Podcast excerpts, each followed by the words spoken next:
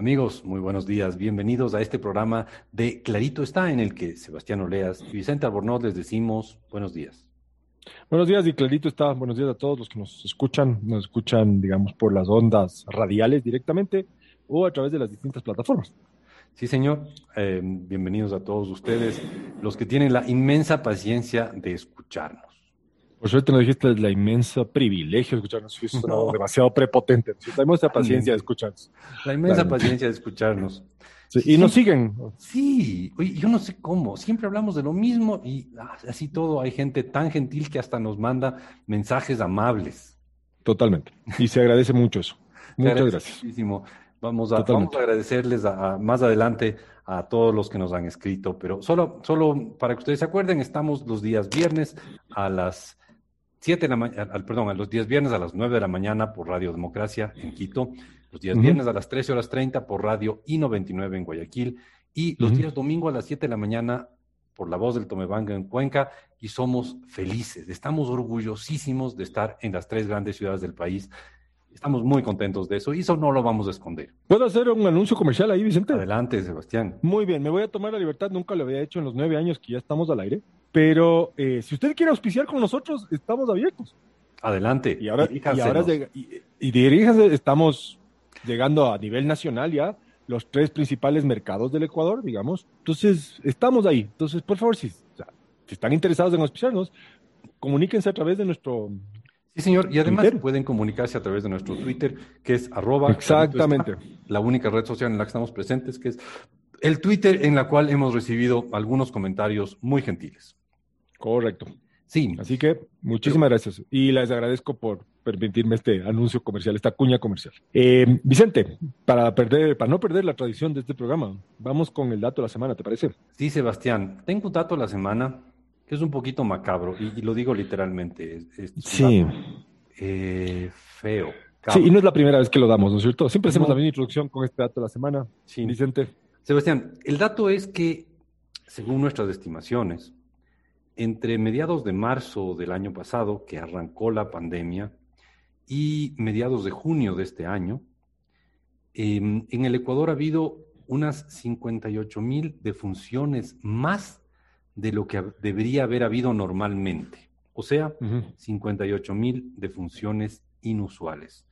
Y ese es el dato de la semana, 58 mil defunciones inusuales, que es un dato feo, feo, feo. Ya, entonces, cuando tú dices de funciones inusuales, yo voy a ser menos correcto que tú. O sea, ha habido 58 mil personas que han muerto en exceso. Que no deberían haber lo que, que no deberían haber muerto, o que no estaban en las estadísticas de los años anteriores. Entonces, cuando tú dices inusual, la pregunta es, ¿qué hay de inusual cuando miramos este año con los años anteriores? Y digo, este año miremos marzo 2020, ¿no es cierto? Sí. A ver, evidentemente estas defunciones lo más probable es que se expliquen en, su abrumadora mayoría por el COVID. No, no es seguro que sean solo por COVID, ¿ah? pero lo más probable es que la abrumadora mayoría sean por COVID. ¿Por qué digo que no solo serían por COVID? Porque puede ser que por la misma pandemia y las cuarentenas ha habido defunciones de gente que no pudo atenderse porque tenía yo que un ataque al corazón y no pudieron atenderle en cuidados intensivos porque estaba lleno, cosas por el estilo, y ha habido defunciones que no están conectadas directamente con el COVID, pero sí indirectamente, ¿no? Eh, más de funciones de las, de, las, de las usuales, no digamos de las normales. En, en números redondos, en el Ecuador, antes de la pandemia, se morían unas 215 a 220 personas al día, más o menos, ahí estaba. Y por cierto, es un número que, que va creciendo con el tiempo, como cuando, cuando crece la población, pero que, que, crece muy lentamente en el tiempo, ¿no? Claro. Y en estos que son 15 meses de, marzo, de marzo a junio, eh, ha habido 58 mil defunciones más de las que normalmente hubiera habido, de las que usualmente hubiera habido. Em, estas defunciones, uno podría decir que han venido en tres olas. La primera ola. Iba a, ser, iba a ser un chiste inapropiado ahí, pero creo que no corresponde. Fue el tema. No, corresponde. La primera ola em, fue, la, fue la más violenta de todas. La primera ola fue, en realidad, marzo, abril, mayo del año pasado. Hace un más de un año eh, Fue la primera ola y fue una pesadilla, una pesadilla, pesadilla, pesadilla, que se desarrolló con especial fuerza en, en la costa sur del Ecuador y sobre todo en la ciudad de Guayaquil y en la provincia de Santa Elena.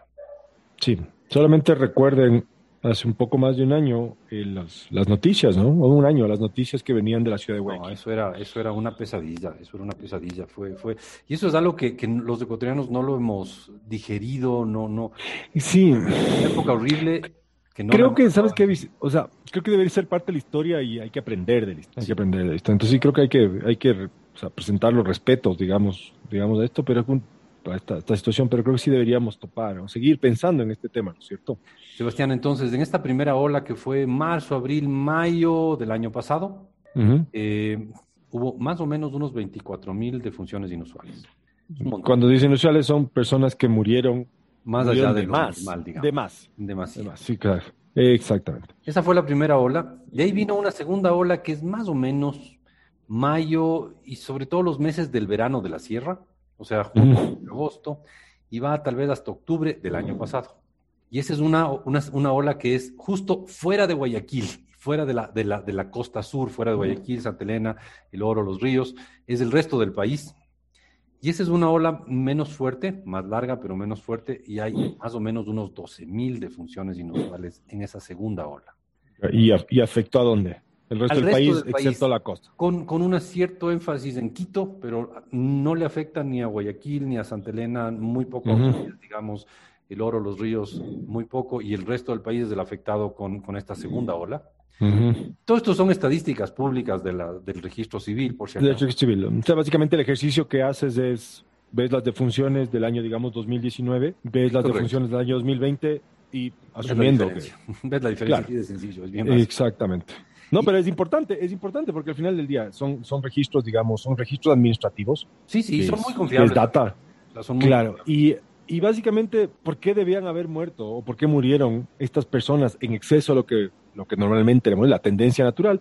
Claro, no hay, no hay muchas explicaciones. ¿no? Entonces, eso es importante. explicaciones del, es del COVID. Y... Sí, y, y creo que hay que es importante ahí resaltar que, o sea, como bien dices, quizás no todas las personas que murieron en exceso fue consecuencia de haberse infectado de COVID, pero lo más probable que puede haber ocurrido, aparte de aquellas que fallecen por COVID, es personas que quizás requerían atención en otros temas y no pudieron acceder al sistema de salud porque básicamente estaba colapsado, ¿no? Claro, entonces es, o directa o indirectamente esa es la causa, ¿no? El, no, no, necesariamente tenían el virus adentro y eso les, les mató. Exacto. Es lo que indirectamente causó el problema.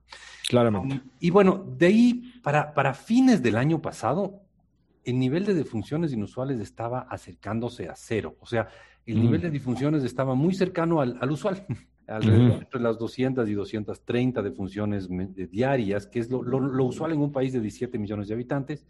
Correcto básicamente desde diciembre del año pasado empieza una cuarta ola. Esta cuarta ola es larga y fuerte, no tan fuerte como la primera, de ni de lejos, bastante más fuerte que la segunda, pero es larga. Es larga y va básicamente desde diciembre pasado. Parecería que está amainando, parecería que ya estamos bajando a niveles muy bajos de, de disfunciones inusuales. Eh, ¿Puedo ahí hacer una recomendación? Solo, solo un dato, Sebastián. Dale, la tercera ola son más o menos 22 mil defunciones inusuales. Entonces, no te olvides. Primera ola, 24 mil, segunda ola, 12 mil, tercera ola, 22 mil, y eso te da los 58, que es el dato de la semana. Claro, y aquí cuando tú dices 58 mil es entre marzo 2020 y junio 2021, ¿no es cierto? Este exceso. Comparado, obviamente, con el mismo periodo, digamos, de marzo 2018 a junio 2019, ¿no es cierto? ¿Podría ser ese ejercicio? Sí, sí, pero es importante decir, damos los números redondos porque no, no es que... Es, es, imposible hacer una medición y decir son 57.328. No, no, no, no, no. O sea, son alrededor de 58.000. Mm. Estamos redondeando porque no hay un número exacto, ¿no? Y ese es el, el, trágico y macabro dato de la semana, Sebastián. Sí, ahí simplemente recordarle a las personas que no dejen de cuidarse. Sin duda. Sí, eh, hay una la discusión del gobierno nacional, claro. lavarse las manos. Lávense las manos, eh, aléjense. A, pesar, a pesar de que hay la fatiga COVID, pero bueno, tratemos de sacudirnos la fatiga COVID y sigamos manteniendo. Sí, señor. Hasta que no estemos todos vacunados, ¿no? Sí, señor. Y con esa, y con esa llamada a que Em, hasta, hasta un poquito en, memoria de toda la gente que, que ha muerto Exacto. en la pandemia, seamos especialmente respetuosos y sigamos cuidándonos todos no, no es muy largo lo que nos queda, o sea, eh, ya, ya, ya, ya, ya, ya están llegando las vacunas, ya se está vacunando, ya, ya está avanzando el proceso, así que seamos muy cuidadosos y con ese llamado a la ciudadanía. Les dejamos, queridos amigos, y volvemos luego de una corta pausa. Excelente, volvemos. Y volvemos, queridos amigos, Sebastián Oleas y Vicente Albornoz, aquí al segundo segmento de su programa Clarito está. Habíamos visto el trágico dato, el macabro dato de 58 mil defunciones inusuales. Eh, en exceso. Sí, eh, en exceso en el primer segmento. Y em, ahora vamos a hacernos una pregunta así medio filosófica. Clásica nuestra. Sí, típica pregunta nuestra. Y lo peor todo es que la, la respuesta va a ser todavía más típica, ¿no? Sebastián, Exacto. la pregunta medio filosófica, si tú quieres, va a ser, ¿estamos bien? O estamos mal en nuestra economía, ¿no? Eh, ¿Nuestra economía está bien o está mal? Y te voy a responder filosóficamente, depende. Qué creativa respuesta, Sebastián. Totalmente. O sea, yo sé que te sorprende, pero depende, depende con qué nos comparamos.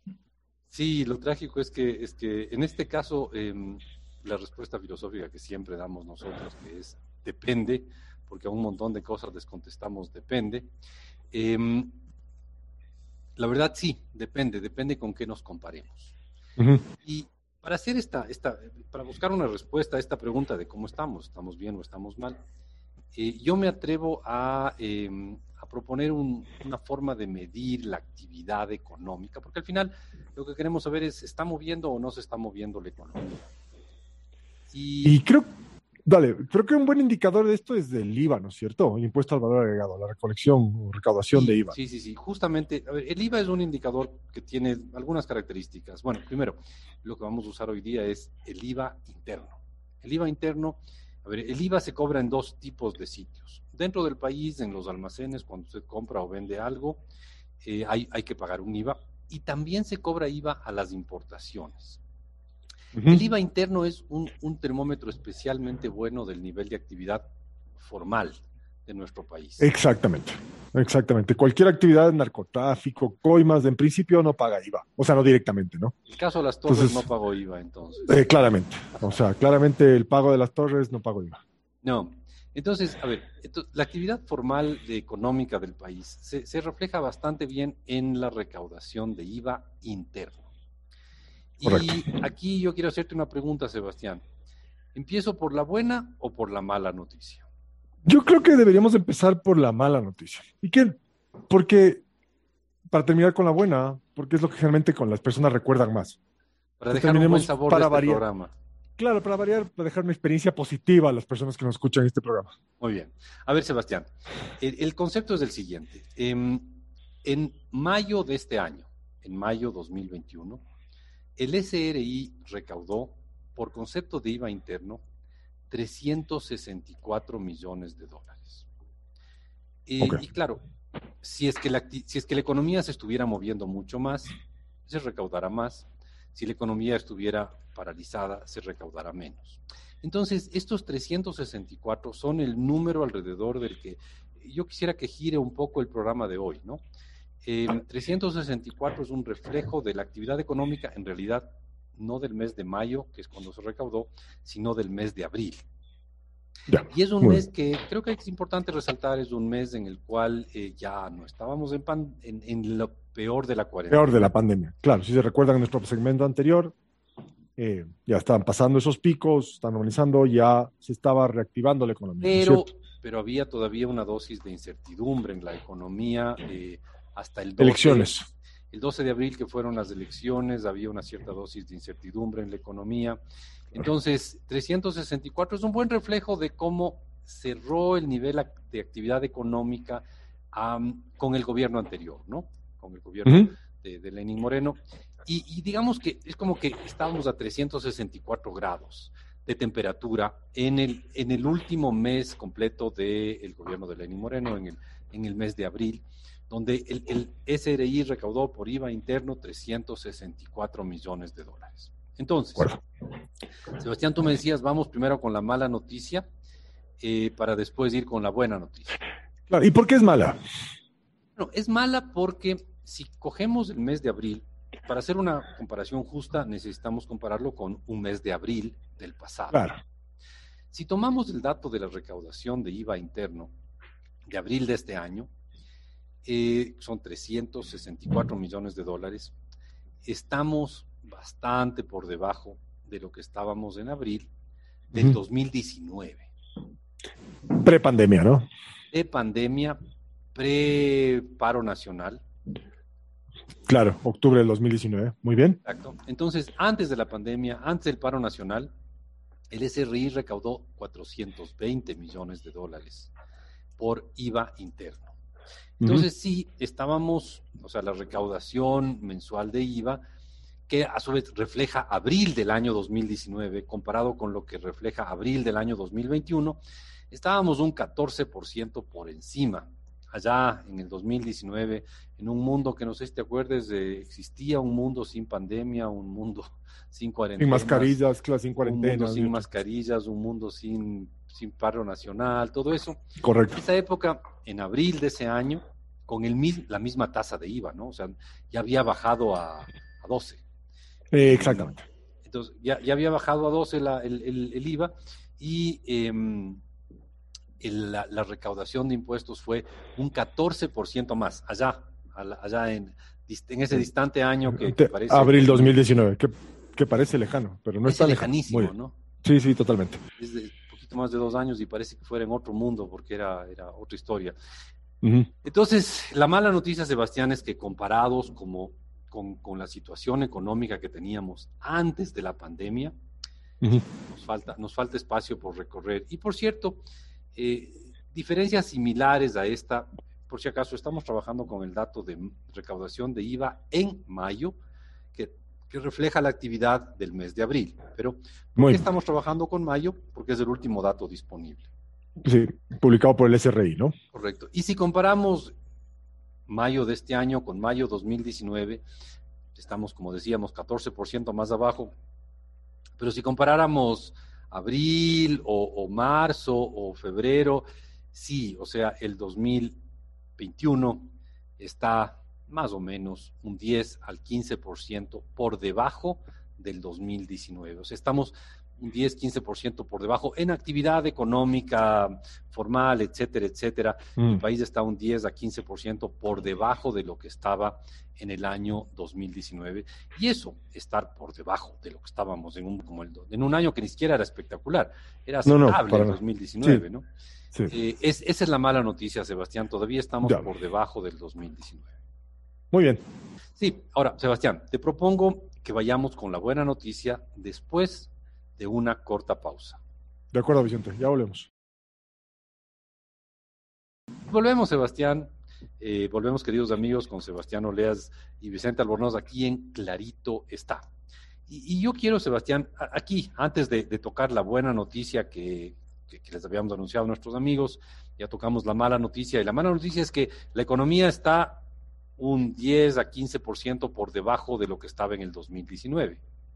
Pero quisiera, antes de ir a la buena noticia, decirles a nuestros amigos que les agradecemos mucho por, por oírnos, por, mandarnos comentarios. No se olviden que estamos en Radio La Voz del Tomebamba en Cuenca los días domingos, Radio Hino 29 a las 13 horas 30 de los viernes en, en Guayaquil y a las 9 de la mañana en Radio Democracia en Quito. Y estamos también en el podcast, eh, estamos en Spotify, Apple Podcast, Google Podcast. Y además pueden encontrarnos en nuestra página web que es www.claritoestá.com. Claro, estamos Pero- en varias plataformas. Ujú. Sí, señor. Y ahora yo quisiera hacer un pequeño comentario y agradecer a toda la gente que nos ha escuchado y nos ha mandado comentarios. Eh, y quisiera eh, empezar por, eh, a- por agradecer a alguien que nos manda un comentario muy, muy creativo, la verdad, muy creativo.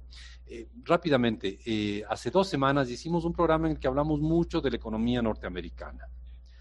Y no era por locos, sino porque íbamos a hablar de cómo eso afecta a la economía ecuatoriana. Exacto. Y hubo un rato en que aclaramos y dijimos, tranquilos, tranquilos amigos. Este programa no, no se cambió de nombre, no nos llamamos It's Very Clear, que sería está clarito, Exactamente. está clarito en, en inglés. sino clarito está porque ya vamos a juntar la evolución de la economía norteamericana con la, las perspectivas de la economía ecuatoriana. Claro, hablamos sobre la inflación, ¿no es cierto? Tú, Sebastián, me hiciste ahí la pregunta y me dijiste, ¿cómo dirías clarito está en alemán? Y yo no, no tuve una buena respuesta. Pero... Un oyente, un gentil oyente y además bastante ocurrido, eh, Sebastián von Schwab, Sebastián von Schwab. Von Schwab. Tuve la gentileza de mandarnos pues cómo se debe decir clarito está en alemán y dice que para darle un toquecito deberíamos decir es ist aber klar. Y, y es ist aber klar que Sebastián eh, tu tocayo, Sebastián Schwab, tuvo una buena ocurrencia. Muchas gracias, señor Schwab. muy, muy, muy, muy divertido. Es estaba claro, claramente, eso es. Claramente políglota nuestro programa. Sí, totalmente políglota. Ese, es el, el, nombre de este programa en alemán. Gracias, eh, Sebastián, por su, por su gentil comentario. Y la, la, verdad, quisiera también agradecer a algunas personas que nos han escrito, a Alfredo PT. A ver, Alfredo, gracias por su comentario. Le vendimos una camiseta virtual, nos pagó en dólares virtuales. Él no tiene la camiseta, nosotros no tenemos los dólares, pero somos virtualmente felices todos. Esto es un viejo tema de, un, de una broma que hicimos cuando proponían esto de los del dinero virtual y esas barbaridades. Gracias por su comentario, Alfredo. Eh, un, abrazo a, Marta que, dice que nos, escucha, Marta Cadena, qué gentil, a Chío que nos, escucha y además nos exige que pongamos programas en la web. ¿ah? sí, claro, para que estemos conectados permanentemente. Y a Leonardo Gutiérrez que nos, nos da una buena idea, vamos a tratar la próxima semana, no vamos a decir cuál es, pero vamos a tratar la próxima semana el tema que nos propone Leonardo Gutiérrez para, para, para, para, para que tratemos el próximo programa a, Eviterín, un abrazo, gracias por, su comentario. A Felipe Tenesaca, gracias, le gustó mucho nuestro programa sobre desnutrición infantil. Eh, un programa también con un tema feo, pero que, más bien buscamos las soluciones para un tema feo. Y con eso, Sebastián, hemos agradecido a la gente que nos escucha, qué gentil de, todo, de su parte, y vamos a la buena noticia. entonces vamos a hablar otra vez del IVA, pero desde otra perspectiva, y esas son buenas noticias. Correcto. Entonces, recordemos, queridos amigos, en mayo de este año, el SRI recaudó por IVA interno 364 millones de dólares y eso es un excelente termómetro del nivel de actividad formal de la economía ecuatoriana. Les habíamos dicho que dos años atrás se recaudó un 14% más en el 2019 y esa era la mala noticia, estamos por debajo del 2019. Pero, claro, estamos, y esta es la buena noticia, Sebastián, estamos muy por encima, pero muy por encima del año 2020. Correcto. Y eso es un indicativo de que quizás estamos saliendo de la crisis, ¿no es cierto? Sí, sin duda, sin duda. Solo para darte una idea, Sebastián, en mayo del 2019 la recaudación de IVA interno llegó a un mínimo histórico. Yo que sé, debe ser un par de décadas que no ha estado a ese nivel. En mayo 2000, 2020, el año pasado, el SRI recaudó por IVA interno 212 millones de dólares, o sea, un 40% menos que en este año, un montón menos. Claramente un montón de plata. Por eso es que el gobierno, el gobierno no tenía un centavo para pagar nada, pero nada de nada. Entonces, la buena noticia es que estamos muchísimo mejor que el año pasado. Está bien, entonces la mala noticia es que estamos, remontando, hace dos años. Exacto. Pero, pero, quedémonos con la buena noticia, ¿no? Exacto, en el interim hay una pandemia, paro nacional, o sea, tragedia nacional, pero vamos, vamos saliendo de la crisis. Sí, daría la sensación de que estamos saliendo de la crisis, estamos muy por encima de lo que estuvimos en el año 2020, el 2021 estamos un 40% por encima. Eh, es una excelente noticia, estamos, está, estamos saliendo del hueco, pero todavía no estamos bien, no estamos bien. Eh, vamos hay, en hay que recuperar duro la economía para que estemos bien. exacto, exactamente, Vicente. Ahora, eh, Sebastián, nos queda un par de minutos y solo, ¿cuál sería la, política ideal para implementarse en este momento para que la economía ecuatoriana salga, suba este, este 10%, 15% más hasta, hasta volver a niveles pre-pandemia, digamos, pre-paro nacional, etcétera, etcétera? Claro, quizás podría ser, viendo lo que hacen otros países, una política, digamos, fiscal expansiva, ¿cierto? Un gobierno que eventualmente gaste más, ¿Podría ser una buena idea eso? Sin duda, sería una excelente idea. Pero... Hay un problema. Hay un pero. Claro. No hay plata para gastar. Sí. El problema es que lo ideal sería aumentar el gasto, pero no hay con qué. Así de, así de duro y tosco es el asunto, no hay plata para gastar más. Porque cuando tuvimos plata no ahorramos un centavo y es más, nos endeudamos. Nos endeudamos. Estamos al tope de la deuda y el gobierno está endeudándose para no reducir mucho el gasto, cuando ya con, las justas eh, pueden seguir endeudándose porque estamos al borde de, donde podríamos. O sea, no podríamos, digamos, darles empujón a la economía de expandir el gasto. No hay de dónde. No, no hay de dónde. Y eso es trágico y por eso la recuperación ecuatoriana, eh, la recuperación de la economía ecuatoriana, para volver a niveles pre-pandemia, podría ser medio larga. Claro, lenta. Sí, sí, sí, sí. Pero bueno, Sebastián, la pregunta, ¿estamos mejor o estamos peor? Yo creo que deberíamos ser optimistas, ver el vaso medio lleno y decir, estamos mucho mejor que hace un año, estamos saliendo del hueco, aunque falta camino por recorrer. Digamos que las expectativas han mejorado sustancialmente y eso debería darle un empujón adicional a la economía, ¿no? Sí, señor. Sí, sí, sí. Así que. Sebastián, ha sido un gran gusto estar contigo el día de hoy. Igualmente, Vicente. Saludos a todo el eh, mundo. Saludos a todos nuestros amigos. Y gracias por escucharnos. Ya nos vemos la próxima semana. Listo, Vicente, un abrazo. Chao, chao. Chao, chao.